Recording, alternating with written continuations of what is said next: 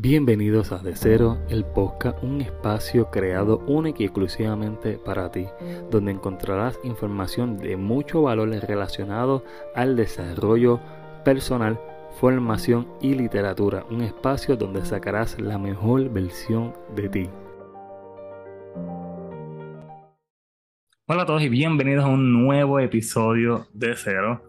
Hoy estamos trabajando una nueva entrevista bien interesante y es que hoy tenemos a Pamela Hernández. Este, estamos muy contentos de tenerla. Esta entrevista se supone que saliera hace mucho tiempo. Eh, nunca se pudo dar, pero nada, estamos aquí, que es lo importante. Eh, Pamela, bienvenida. Gracias, gracias por la invitación. Gracias, gracias a Dios se nos dio. Cuéntame, eh, ¿quién es Pamela? Wow. Eh, bueno, Pamela, creo que eh, vamos a ponerlo como alguien eh, muy soñador. Soy muy soñadora. Pamela es soñadora, este, bien optimista, bien positiva. Estoy bien trabajadora. Creo que creo en, en, las ideas, en lo que se me ocurre y en lo que quiero hacer en mi vida, ¿no? Así que Pamela tiene 26 años y lleva toda una vida tratando de comerse el mundo porque le gusta, porque le gusta experimentar, porque le gusta conocer, porque cree que lo puede hacer. Este, y creo que también es un buen mensaje de, sentirse uno capaz siempre de hacer las cosas, ¿verdad? A pesar de que a lo mejor no las sepas todo, pero, pero lo, logra, ¿verdad? Este, implementarle el deseo y el amor pues, para poder cumplir con lo que uno quiere. Así que yo creo que esa soy yo. Eso es importante. Tú actualmente eres periodista del canal 13, ¿verdad? Correcto. Eh, vamos a indagar un poco porque sé que anteriormente, no sé si esa compañía todavía la tienes, que es eh, P Communication, donde trabajaba marketing, eventos de coordinación, eh, social media manager, entre otros. ¿Actualmente eso existe? Pues eh, lo tengo en receso porque cuando cambió mi vida completa, este, la transformación fue bien drástica. Porque, pues, para, los que no conocen, ¿verdad? Yo tengo dos minors. Este, yo tengo un minor en periodismo y un minor también en relaciones públicas, policía y mercadeo. Entonces, pues, cualquiera de las dos cosas, pues, podía trabajarlas. Y hubo un momento en mi vida donde yo recesé el periodismo, tuve un tiempo, como vamos a decir, frustrada. Pasaron cosas en mi vida donde eh, quise cambiar de ambiente y me fui a hacer lo que era mi otro minor, mi otra concentración que era mercadeo. Y entonces ahí fue que hago mi compañía, que gracias a Dios me fue muy bien. Y precisamente ayer me estaban preguntando porque quería que la, o sea, que la volviera a activar. A retomar. Este, está en, en ese proceso, sí, a ver cómo, cómo me va. Ven acá, eh, ¿cómo... ¿Qué fue lo que te realmente te motivó a irte de lleno al periodismo? Porque he visto que has pasado varias facetas, además de, de, trabajar en tu proyecto propio, también estuviste en la radio, aunque no estuviste mucho tiempo, estuviste en la radio y luego pasaste al periodismo. Eh, ¿Cómo, eh, qué fue lo que realmente te motivó ir directamente a la idea del periodismo? Pues el periodismo siempre ha sido mi meta. Siempre, siempre he estado clara de lo que decir de que ser periodista. Siempre he fungido como periodista en prensa escrita. Este, empecé en revista, en periódico, y a pesar de que yo animaba en radio, que no hacía como periodista en radio, pero escribía en periódico. siempre fui periodista en, el proceso. De, esta está el sol de a pesar de que verdad cambiaba mis facetas entre mi negocio, entre estar en la radio, entre animar en el evento, este, hasta que la televisión y veo que me requiere mucho tiempo, requiere muchas horas, ahí pues tuve que decidir dejar un tiempo el negocio y me llena el periodismo que es en, eso, pero te, llevo aproximadamente 6 a 8 años ya periodista en que trabajo en los pero básicamente lo que es prensa escrita. Ahora que, que más lo estoy haciendo televisado, ¿verdad? Eh, pero siempre, mi meta siempre fue ser periodista, siempre amé el periodismo, O sea que siempre estuve clara, estuve clara de, lo que quería y, siempre lo, lo practiqué. ¿Qué, ¿Cuáles fueron los recursos realmente que más te han ayudado en este camino? Recursos. Sí.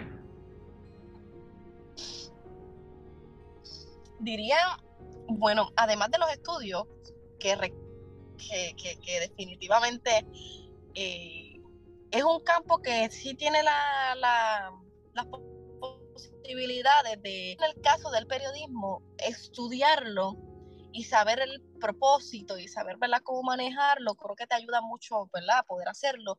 Y luego de ahí le tengo que agradecer a muchos mentores que he tenido en el proceso que me han ayudado, ¿verdad? que han tenido más experiencia que yo eh, y me han ayudado a poder eh, hacer las cosas correctamente. No es lo mismo, ¿verdad? Como siempre dicen, estudiar lo que luego estar en la práctica. Luego la la práctica es que uno pues se sorprende de, cómo se trabajan las cosas, son diferentes, Exacto. Pero yo, yo, yo le debo a mucha gente en el, camino, ¿no?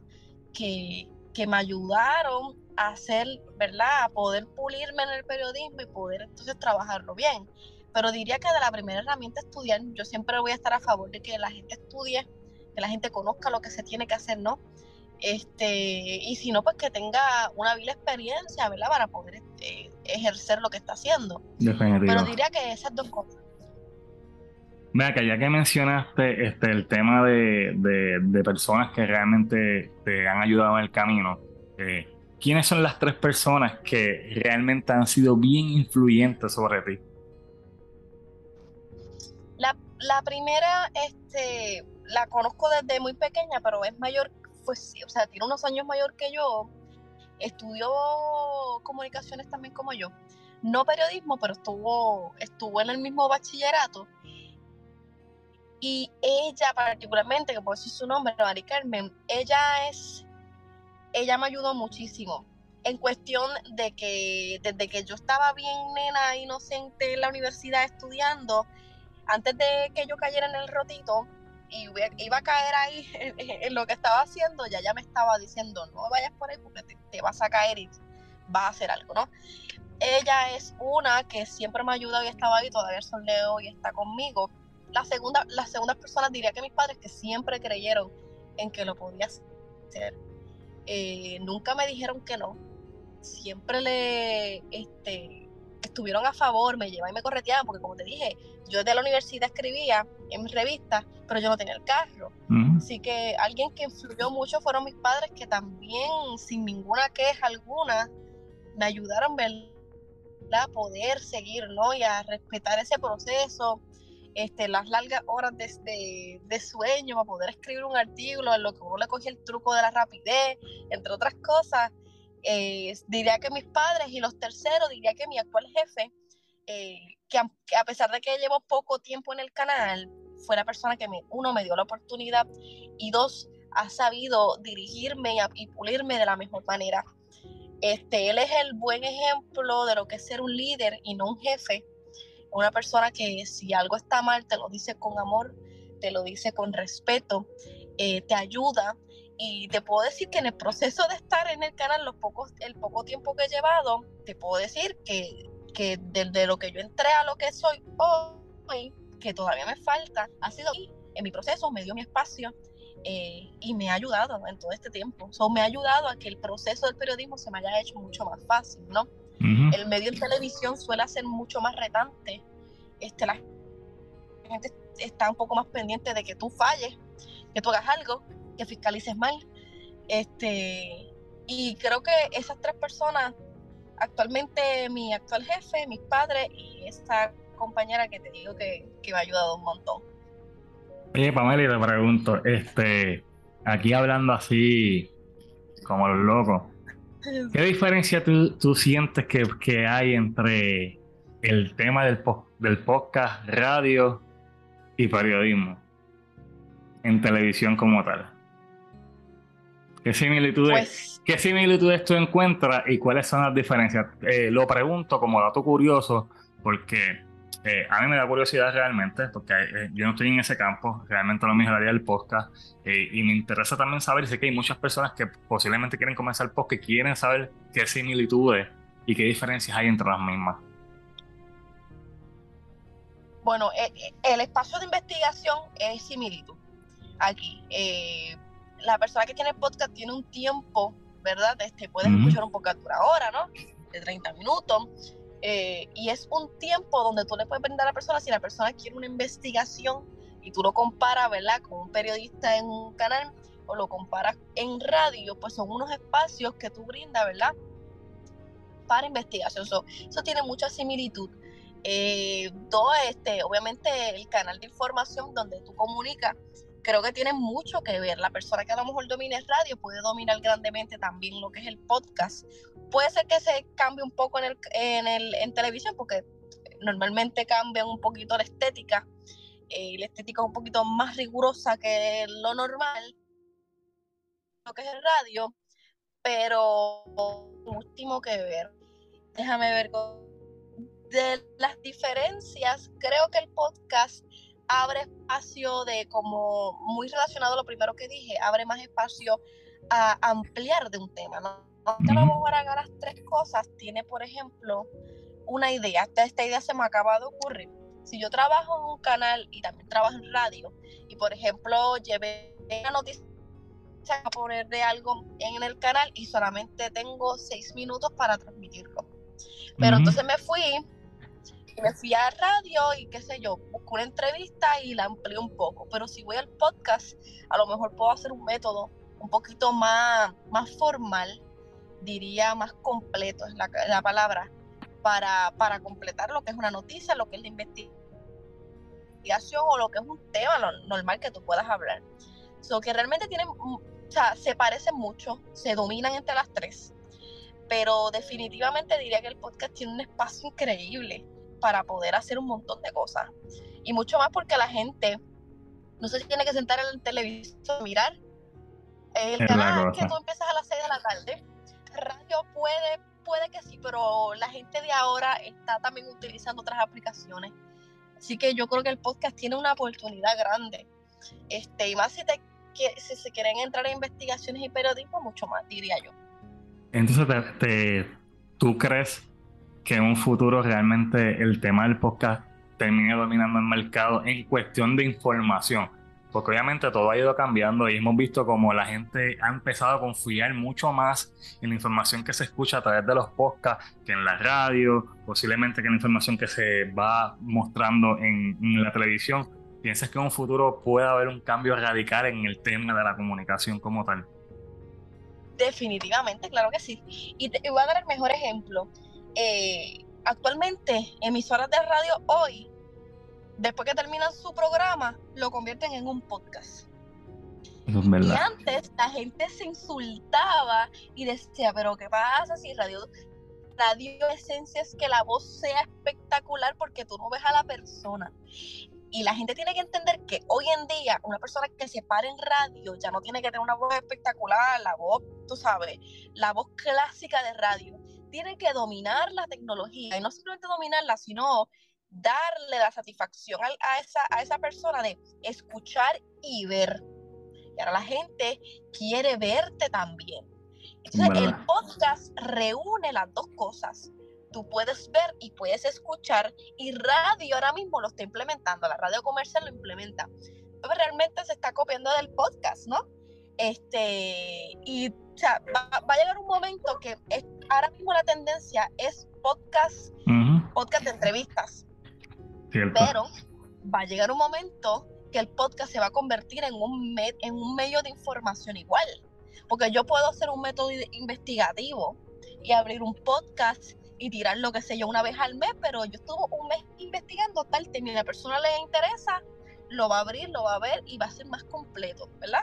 Este, así que definitivamente, en mi percepción, el podcast está para quedarse y mucho más cuando los medios lo están copiando. Un medio tradicional que lo copie, eso tiene, eso dice mucho.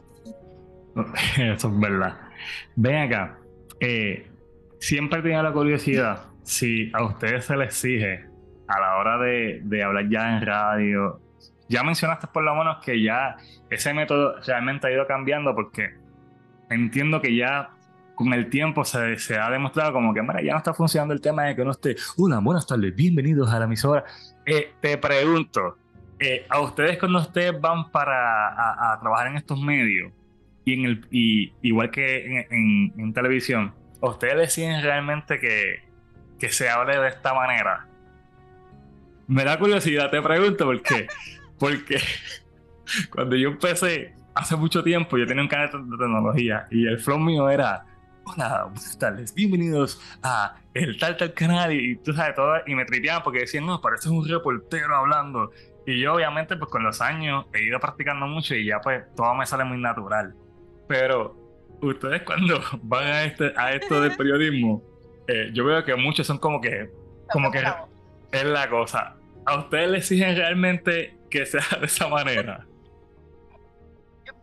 Pues, mira, si me han visto, van a ver que cambio la voz también. No cambio la voz, cambia, no hablo tan rápido, hablo más lento, este, hablo más más profesional eh, y que precisamente cambia la tonalidad.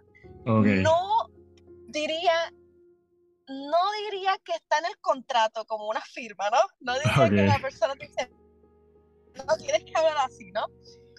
Pero ya es una modalidad, eh, ya es una característica del periodista, ¿no? Eh, ya las personas ven el reportero y ya ven una formalidad, ¿no?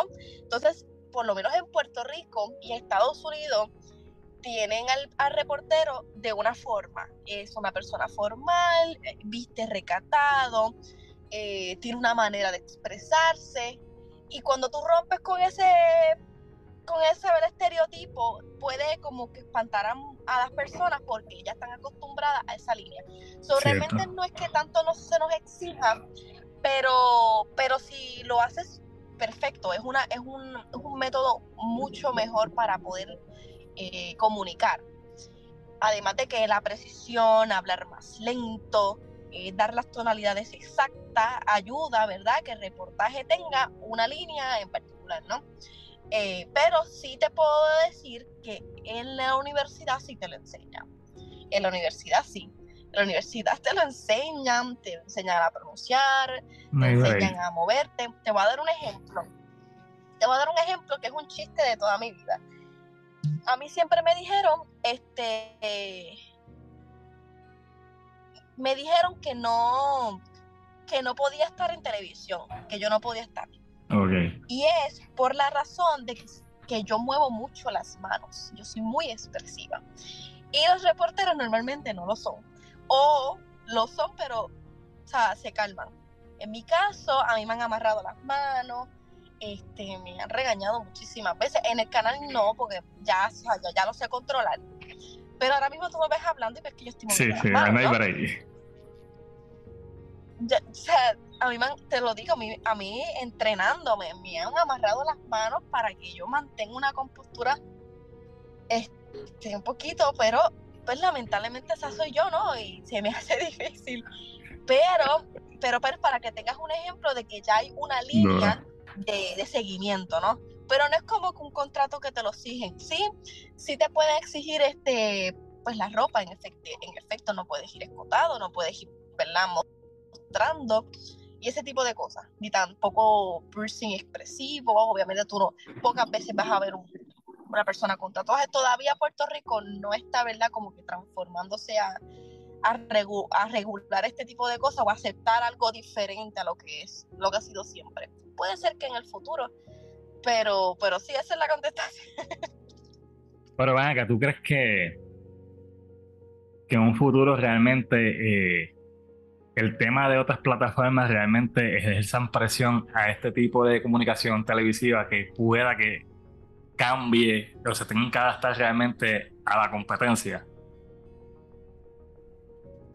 Que, se puede cambiar o que están O sea, me, explico. Eh, la, en la forma en que se lleva la comunicación, la información a través del periodismo, puede verse presionada pues en, la, en la forma en que otras plataformas llevan la información y atraen mucho mayor público ¿Tú crees que en un futuro esto realmente es esa presión a este medio, a que tengan que entonces adaptarse también a, a, esta, a las modalidades que hay? Va a llegar un momento que, que, que, se, que hay que, que se van a adaptar, ¿no? Eh, creo que tiene mucho que ver con la cultura. La cultura, a pesar de que se pueda ver que no, pero la cultura puertorriqueña es, es bien conservadora. Muy conservadora, muy tradicional. Es lo que siempre se ha querido o lo que siempre se ha creído y eso es lo que es. O sea, para cambiar, para transformar pasar a, otro nivel, cuesta, cuesta mucho. Entonces, en este caso particular, yo diría que como quiera va a haber una población que va a mantener la línea con, el, con los medios tradicionales, porque van a seguir creyendo, ¿verdad?, en, esto de ser conservadores. Pero sí te tengo que aceptar que, que sí puede ser una presión por el hecho de que los actuales influencers, los que están haciendo los medios virtuales, están atrayendo mucha gente. No solamente eso, te, lamentablemente. Perdona que te interrumpa, este, te, te lo digo porque he visto que Normando Valentín es uno de los periodistas que yo he visto que ha modificado mucho la manera en cómo lleva la información. Como que es muy, muy distinto realmente a la manera tradicional de cómo se lleva realmente el periodismo en Puerto Rico. Y yo lo he visto como que él ha sido como que ha tenido mucho más conexión que con otro tipo de público por el estilo en que lleva la información. Y se ha cambiado. Hay muchos canales, por ejemplo, si ves programas por la mañana, o por ejemplo el programa que está intermedio en el Telemundo, que es de igual, es un poquito más soft, más abierto, son dos parejas, eh, están todos sentados así, nadie se mueve han cambiado y lo han modificado, igual que Guapa lo hemos visto en la mañana se sientan, se ríen. Antes tú no veías en, en, una noticia que la gente se estaba riendo. O sea, antes tú no veías en un noticiario un chiste. No se permitían los chistes. No se permitían. Y ahora ellos han, han logrado, ¿verdad? No, no dejan de ser serios, no dejan de llevar la noticia, pero han dejado, ¿verdad? El protocolo de estoy tieso, no me muevo, no, nadie hace chiste aquí ¿me entiendes? Ya han humanizado más. ser tan sí, están más humanizados, en efecto, y yo creo que también tiene que ver por lo, lo mencionado, que es que eh, hay otras plataformas que lo hacen ver tan informar y más cercanos al público y han visto que ha funcionado, y mucho más porque creo que va a llegar un momento, como en 5 o 10 años, que estos adultos que son conservadores, pues lamentablemente ya no estarán y pues, los jóvenes se quedan, pues entonces esa demanda de cliente va a ser diferente, ¿no? Ese público es diferente, es distinto, se cansa más rápido, tienes que llevar la noticia mucho más rápido, va a cambiar total, o sea, el que ahora tiene 17 años, que es el de la generación de próxima, no te soporta eh, cinco minutos de nada, entonces, ¿me entiendes? Vamos a una era mucho más rápida y tiene que ser por obligación más dinámica. Pues, yo entiendo que sí, que va, a tener que cambiar de alguna manera. Oye, cambiando un poco aquí la temática, ¿verdad? Eh, tú estuviste en la radio. ¿En qué emisora fue que tú estuviste? Estuve en 106.5, en Arecibo. ¿Cómo fue tu experiencia? Y luego de que me cuentes cómo es tu experiencia, ¿cómo tú promocionarías en la emisora el podcast de cero? Promocionaría en radio. Sí, ¿cómo se, cómo se escucharía eh, promocionar? ¿Cómo tú lo promocionarías, por ejemplo? Está sonando una música y de repente tú le estás bajando el volumen y, vas a empezar ahí. Eh, no te olvides que de cero, yo no sé, ¿cómo tú lo, cómo, tú lo dirías en la radio? De cero. Se llama de cero De cero el podcast. Bueno, si hay, si hay música en mi caso, que yo lo que hacía era animar este, y viene a continuación de Cero Podcast, válgame, tú me pones en este bochorno, yo soy otra cuando entra Métele, métele, métele. Déjame ver, este... Yo cambio, déjame cambiar la voz de una vez para poder... eh, ponme una canción que está escuchando, que se estaba escuchando en la radio. Y ahora mismo, una canción Vamos a poner escuchando Black Eyed Peas 11 con 42 de la mañana y próximamente de Cero Podcast estará con Pamela Hernández aquí 106.5 FM. Bajo ver. Y por un momento me sentí. Y por un momento sentí, wow, mi podcast salió en la radio, oh, está llegando mucha gente. qué duro, qué duro. ¿Cómo fue tu experiencia en ese proceso de la radio? Eh, ¿Y cómo realmente este proceso de estos tres meses fue que estuviste, verdad? No, tuve casi siete, casi nueve meses, sí, tuve. ¿Cómo esa experiencia realmente eh, te benefició y qué aprendiste en ese proceso de esos nueve meses en la emisora? Yo, eh, mucho, porque como yo vengo de periodismo, como te mencioné, periodismo escrito, tú no necesitas la voz para nada. Entonces, ah, yo soy dinámica y sido extrovertida en las manos y todo, y podía funcionar, pero incluso cogí radio, o sea, sabía lo que iba a hacer.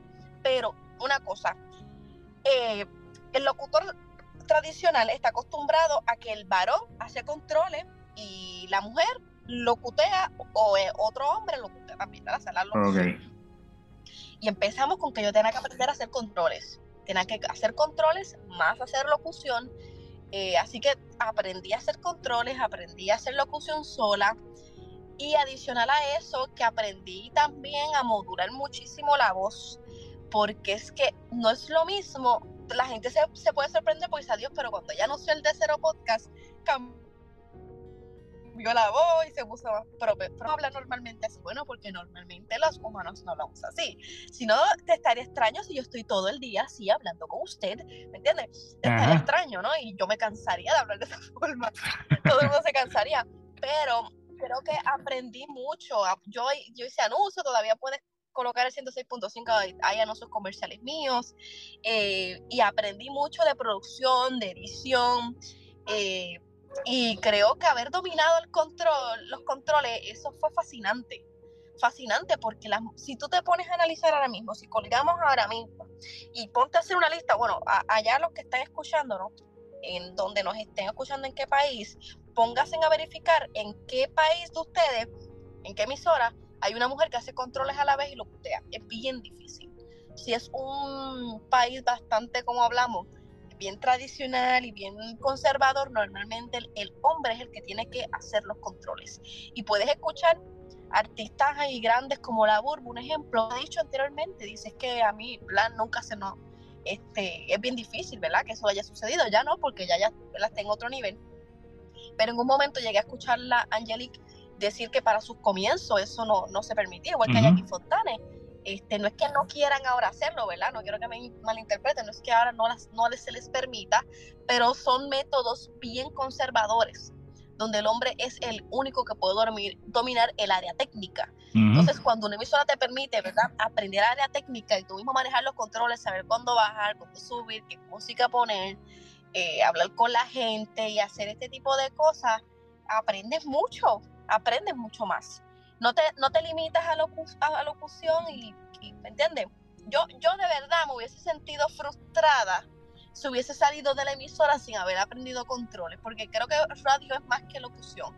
Tienes que dominar los controles, el sonido, la, o sea, los controles me refiero a la consola, ¿verdad? La consola de audio. Ya. Eh, que, que yo creo que esa es la parte más dinámica y además del manejo de tiempo, definitivamente. O sea, tienes que decir algo en cinco segundos y que, y que la gente se quede, ¿no? Así que creo que eso es parte de. Bueno, ya no nos queda mucho tiempo. Quiero hacerte una pregunta bien importante y es que ¿qué le darías, qué consejo le darías a alguien que quiere seguir una carrera similar a la tuya? Yo diría que realmente que primero que se preparen bien, se preparen bien y no se preparen en una cosa. Tú puedas dominar más de una. El medio de comunicación requiere requiere que sepas más de una cosa.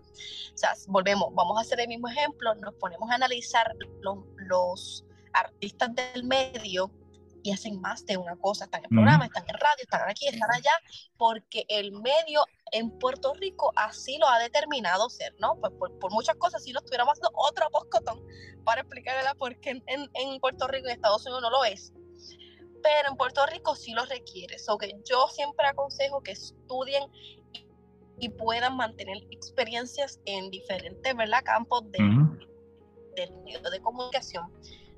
lo primero. Lo segundo, que sean, que sean persistentes, muy persistentes y puedan entender que esto es un medio de mucho sacrificio, lamentablemente. Hay un tiempo determinado donde tú tienes que sacrificarte Y te lo digo yo que estuve mucho tiempo pensando que yo no servía para esto. Y lo dije muchas veces en mi vida, dije, sirvo para esto porque yo hice muchísimos castings, fui a muchos lugares, nadie me dio la oportunidad. Y yo decía, yo me acabo de graduar, yo siento que vino el tema, maybe a lo mejor me falta pulirme, pero eso a todo el mundo que se gradúa le pasa. Entonces, ¿qué podemos hacer? Y ahí es que vamos, es la persistencia y es eh, estar seguro de que tú sabes lo que estás haciendo, porque si no, fácilmente la gente te puede hacer creer que no sabes lo que haces. Y te lo digo por la experiencia propia. Yo estuve mucho tiempo triste pensando que yo no podía, hasta que en algún momento en mi vida llegó una persona que sí pudo brindarme oportunidades, ¿no? Y es parte de la vida, es, es acertar con personas que realmente tengan intenciones de ayudarte, ¿verdad? Y ayudar para que sigas creciendo. Eso no está mal, que te ayuden. Así que yo creo que, que te prepares, que te prepares en muchas áreas, que tengas experiencia en muchas áreas también. Eh, y adicional a eso, lo mismo, mucha perseverancia y no escuchar a nadie, porque definitivamente el medio es muy competitivo y normalmente eh, hay que quitar esto de, de, no, yo estoy aquí, tumba, te tumbo a ti, pues no, te, no, quiero que tú tengas la oportunidad y eso pasa. Todo Muchísimo, eso es verdad. Y así que pues yo diría que esas dos, esos dos. Pregunta que te voy a hacer antes de irnos. ¿Qué libro, música o película marcó un antes y un después en tu vida? Una película. Una película que parece, disculpa, parecería una bobería y se van a reír de mí. Pero hay una película que a mí me ha chocado mucho en mi vida y es la película de Annie Hathaway y ay Dios mío, eh, se me olvidó el nombre de este caballero. Ahora, se llama The Intern, la película, El Interno, de Robert De Niro, discúlpame. Y esta, esta película trata de una muchacha que logró de, así mismo, por muchos sacrificios de su vida, logró hacer la compañía de sus sueños. Y ella tiene un montón de empleados y ella ha aplicado lo que ella ha querido, ella llega en bicicleta, tiene un, manejo diferente el de trato con las personas, con, su, con sus empleados. Y la película, por alguna razón, me hizo sentir que yo era esa persona. Siempre he sentido que he sido de esa forma y nunca lo había visto. Eh, lo había visto como, como que una película ahí demostrada, siempre ah. había tenido en mi cabeza que yo siempre había anhelado ser de esa manera y la historia de la película te impacta mucho, impacta en muchas maneras. Creo que esa película me ha impactado demasiado y el libro que me ha impactado ha sido de, una, una, escritora americana que tiene también, eh, su libro es un ejemplo de, de superación de ella, ¿no? Y también pues identifica que tiene hijos, de su sacrificio, de cómo ha llegado, dónde ha llegado y también me identifico mucho con ese libro, principalmente primero porque es madre, soy madre, tiene los hijos y, y porque ha pasado mucho, porque ha pensado cosas que yo he pensado y adicional a eso porque yo tengo la misma meta que en algún momento escribir un libro que me encantaría hacerlo en algún momento en mi vida. Así que son dos cosas que, que me han impactado. Brutal. Wow. Antes de, culminar, te voy a hacer una última pregunta más. Y es si tuvieras la oportunidad de hablarle a tuyo del pasado, ¿qué le dirías? Que no escuches a nadie, que lo vas a lograr. Porque por eso mismo, eh, mucho tropiezo, mucho tropiezo responsable de personas, ¿no? Eh, que uno, que, que uno piensa, ¿verdad? Cuando uno es bien genuino y bueno, cuando uno siempre quiere ayudar a las personas, cuando uno tiene, no tiene malicia aquí, eh, comete muchos errores por eso mismo, porque no hay malicia, no hay manera de ver que ya mismo me explico. Eh, y pasa mucho en, en, el medio. Así que, que yo le diría eso? Que no escuche a nadie y que tranquila que lo vas a lograr. la actitud.